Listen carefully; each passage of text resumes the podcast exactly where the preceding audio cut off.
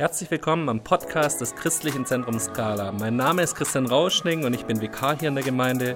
Wir wollen euch immer wieder kurze Impulse nach Hause in eure Wohnzimmer und auf eure Smartphones liefern. Wir sind total dankbar für die Möglichkeit, dass wir mit euch verbunden sein können und wollen uns gegenseitig unterstützen, dass wir unseren Fokus weiterhin auf Jesus setzen. Dazu werden wir ganz verschiedene Menschen aus unserer Gemeinde in diesem Podcast hören und jeder wird uns einen geistlichen Impuls weitergeben. Heute herzlich willkommen, Markus. Hallo. Markus, du bist Ingenieur, schaffst bei einer Maschinenbaufirma hier im Remstal und du hast mir per WhatsApp Bilder geschickt, dass du zurzeit im Homeoffice hockst. Äh, schön, dass ich dir jetzt ein paar Fragen stellen darf. Gerne. Markus, wie hat Corona deinen Alltag beeinflusst? Ja gut, den größten Einfluss, den hast du schon erwähnt, dass wir jetzt in unserem als Konstrukteure zunehmend zu Hause arbeiten sollen, um die ganze Lage zu entspannen, weil einige unserer Kollegen schon in Quarantäne sind weil irgendein Familienmitglied Kontakt hatte, entweder in der Schule oder in der Arbeitswelt mit irgendwelchen infizierten Menschen. Und dann wurden die Leute einfach vorsorglich nach Hause geschickt. Und so hat man Homeoffice zunehmend für bestimmt 60, 70 Prozent der Mitarbeiter in der Konstruktion eben eingeführt. Und so bin ich seit gestern im Homeoffice. Und erste Erfahrungen aus dem Homeoffice? Ja, man benötigt schon eine Portion Disziplin, aber der Kaffeeautomat ist genauso weit weg wie in der Arbeit. Das geht. Halleluja. Das funktioniert. Also die Grundversorgung passt, die Performance passt auch. Also von dem her gesehen ist das eigentlich, geht es reibungslos. Okay. Wie haltet ihr Kontakt als Kollegen? Was ist da das Mittel der Wahl? Wir nehmen zunehmend, also wir treffen uns nicht mehr zu Konferenzen oder zu Besprechungen in einem Besprechungsraum, sondern wir machen nur noch Telefonkonferenzen, werden alle sukzessive mit eingebunden. Und so halten wir eben vermeiden größere Ansammlungen von Menschen. Sehr gut. Markus, du bist auch Opa und natürlich wollen deine Enkel dich sehen, du willst deine Enkel sehen. Wie macht ihr das privat? Wie haltet ihr Kontakt? Das ist wohl das Schmerzhafteste, empfinde ich so, weil wir haben jetzt letzte Woche schon festgelegt, dass wir eben den Kontakt jetzt einfrieren für die nächste Zeit und auch unsere Enkel nicht mehr physikalisch besuchen, sondern nur noch per Telefon und per WhatsApp. Teilweise die Nadine, die, die Tochter, die noch im Haus wohnt, die hat auch schon mal eine Live, eine Live-Schaltung gemacht. Aber ansonsten wird telefoniert und gewhatsappt. Okay, schön, dass es solche Mittel gibt und dass man Kontakt halten kann. Markus, wie schaffst du es in so einer Krise, deinen Fokus auf Jesus zu setzen? Sehr gute Frage. Ich war jetzt bis, bis am letzten Wochenende eigentlich immer in der Gefahr, dass ich sehr viel äh, die WhatsApp-Nachrichten, die kamen, die Filmchen und auch das Fernsehen, sich, mich sehr viel mit der Krise auseinandergesetzt habe. Und habe dann gemerkt, das, das geht fast ins Uferlose. Und habe jetzt die Notbremse gezogen, gucke nur noch ab und an mal ein paar Nachrichten oder verschaffe mir einen Kurzüberblick in der Zeitung. Und ansonsten werden die Negativdinge einfach auf das Nötigste begrenzt. Ich lese lieber ein gutes Buch in der Freizeit oder koche mit meiner Frau zusammen oder wir essen zusammen, das, was wir gekocht haben. Oder wir lesen natürlich einen schönen Psalm zusammen. Es geht jetzt natürlich auch vieles zusammen, wenn man zu Hause ist. Sehr schön. Das sind schon mal gute Tipps, die wir auch heute in den Tag mitnehmen können. Markus, zusätzlich hast du uns einen Impuls mitgebracht und ich freue mich drauf. Markus, schieß los. Genau. Letzte Woche, Mitte der Woche, war ich morgens so ein bisschen im Gebet, habe einen Psalm gelesen vor der Arbeit dann wurde ich erinnert an meinen Vater, der war, wir hatten Feriengäste, Urlaub auf dem Bauernhof zu Hause und da war immer in der Ferienzeit war viel los. Und er hat es geliebt, ab und zu seine Scherze oder einen kleinen Joke zu machen mit den Feriengästen, die neu da waren. Unter anderem hatte er eine kleine Streichholzschachtel, ich habe heute so eine dabei. Nur war da keine Streichhölzer drin, sondern ein kleines Mannequin auf einer Feder zusammengepresst und sobald die Streichholzschachtel geöffnet wurde, sprang dieses Mannequin heraus.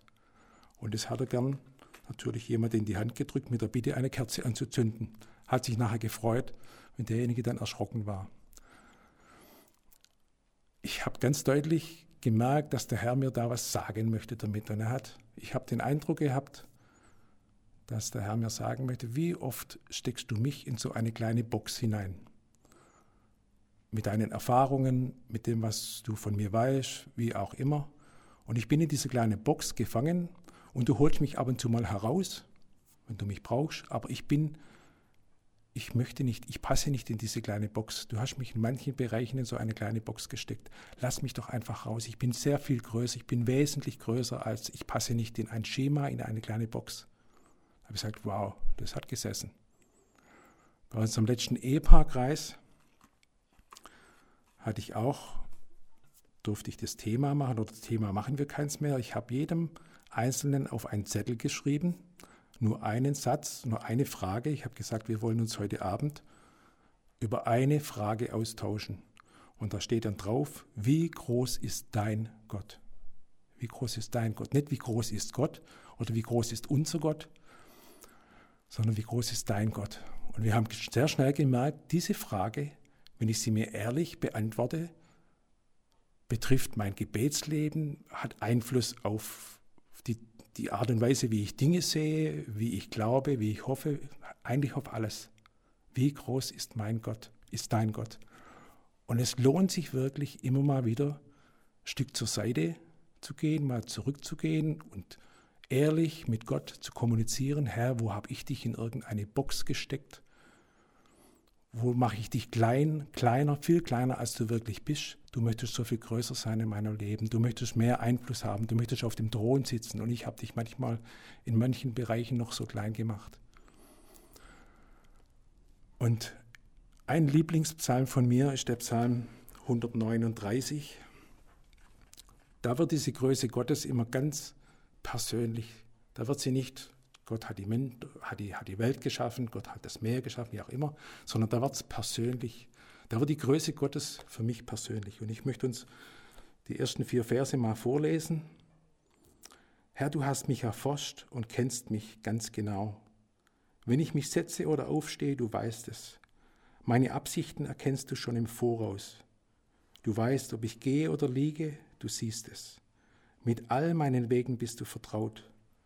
Ja, noch ehe mir ein Wort über die Lippen kommt, weißt du es schon ganz genau, Herr. Von allen Seiten umschließt du mich und legst auf mich deine Hand.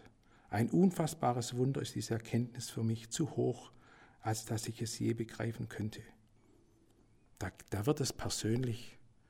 Das heißt, da, dieser große Gott, der kennt mich durch und durch, der weiß jedes Wort noch bevor es meinen Mund verlassen hat. Der kennt meine Gedanken, meine Absichten schon von ferne so krass, so stark. Und das ist für mich, da wird die Größe Gottes für mich greifbar, fassbar, auch wenn es nicht begreifen kann, aber das ist so stark und vor allem auch gibt Trost jetzt auch in dieser Zeit, dass der Herr wirklich uns umgibt, von allen Seiten seine Hand noch über uns hält.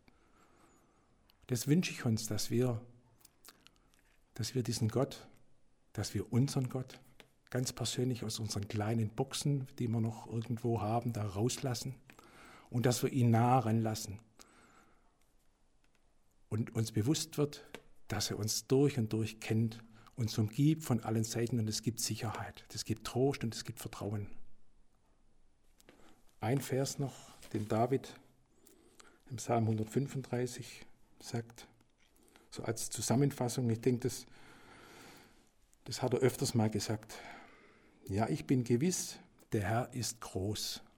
Oder ich habe erkannt, sagt die Elberfelder Übersetzung, ich habe erkannt, dass Gott groß ist.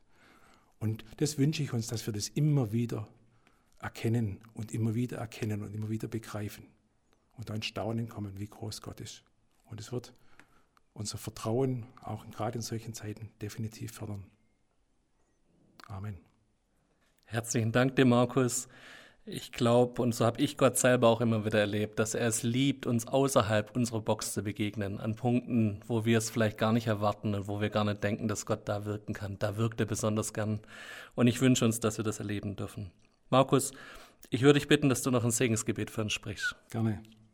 Danke, Jesus, wir preisen dich, dass du so nahe bist, jedem von uns so nahe bist, dass du uns durch und durch kennst dass du uns umgibst, von allen Seiten deine Hand über uns hältst.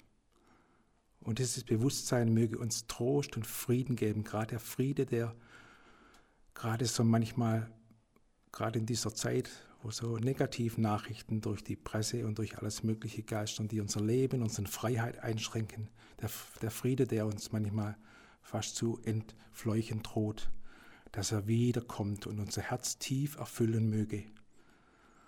Und dass wir deine Größe erkennen und in Staunen geraten, jeden Tag aufs Neue. Amen. Amen. Herzlichen Dank dir, Markus, für dein Wort. Danke, dass du gekommen bist. Ich möchte noch einen kurzen Hinweis geben. Wir werden als Gemeinde einen 5x15 Gebetsflyer rausbringen. Was bedeutet 5x15? Wir hatten das schon die letzten Jahre immer wieder. Wir werden euch an fünf Tagen Gebetsanliegen geben, wo wir für bitten und danken wollen, wo wir einen kurzen Bibelvers haben. Und wir bitten euch, nehmt euch 15 Minuten pro Tag, wo wir zusammen als Gemeinde für diese Dinge beten. Wir können es zurzeit nicht als Gebetsgemeinschaft uns treffen im physischen und uns irgendwo in einem Raum treffen, aber wir können trotzdem als Gemeinde im Gebet weiterhin zusammenstehen. Und wir möchten euch ermutigen, dass ihr euch an den Tagen jeweils kurz Zeit nehmt, für diese Punkte mitzubeten und für, dafür einzustehen. Das würde uns freuen, wenn ganz viele aus der Gemeinde sich dem anschließen und da mit uns zusammen gemeinsam beten. Als letztes, ich möchte euch noch einen Bibelvers mitgeben aus 5. Mose 31, Vers 8. Der Herr selbst geht selbst vor dir her. Er steht dir bei und verlässt dich nicht. Immer hält er zu dir. Hab keine Angst und lass dich von niemand einschüchtern. Wir wünschen euch, dass dieser große Gott euch begleitet in den Tag. Lasst ihn raus aus der Box und erlebt die Größe Gottes in eurem Leben. Gott befohlen und tschüss. Ciao. Das war der Podcast des Christlichen Zentrums Scala. Für mehr Infos besucht unsere Homepage unter www.scala.church oder scala-schaundorf.de.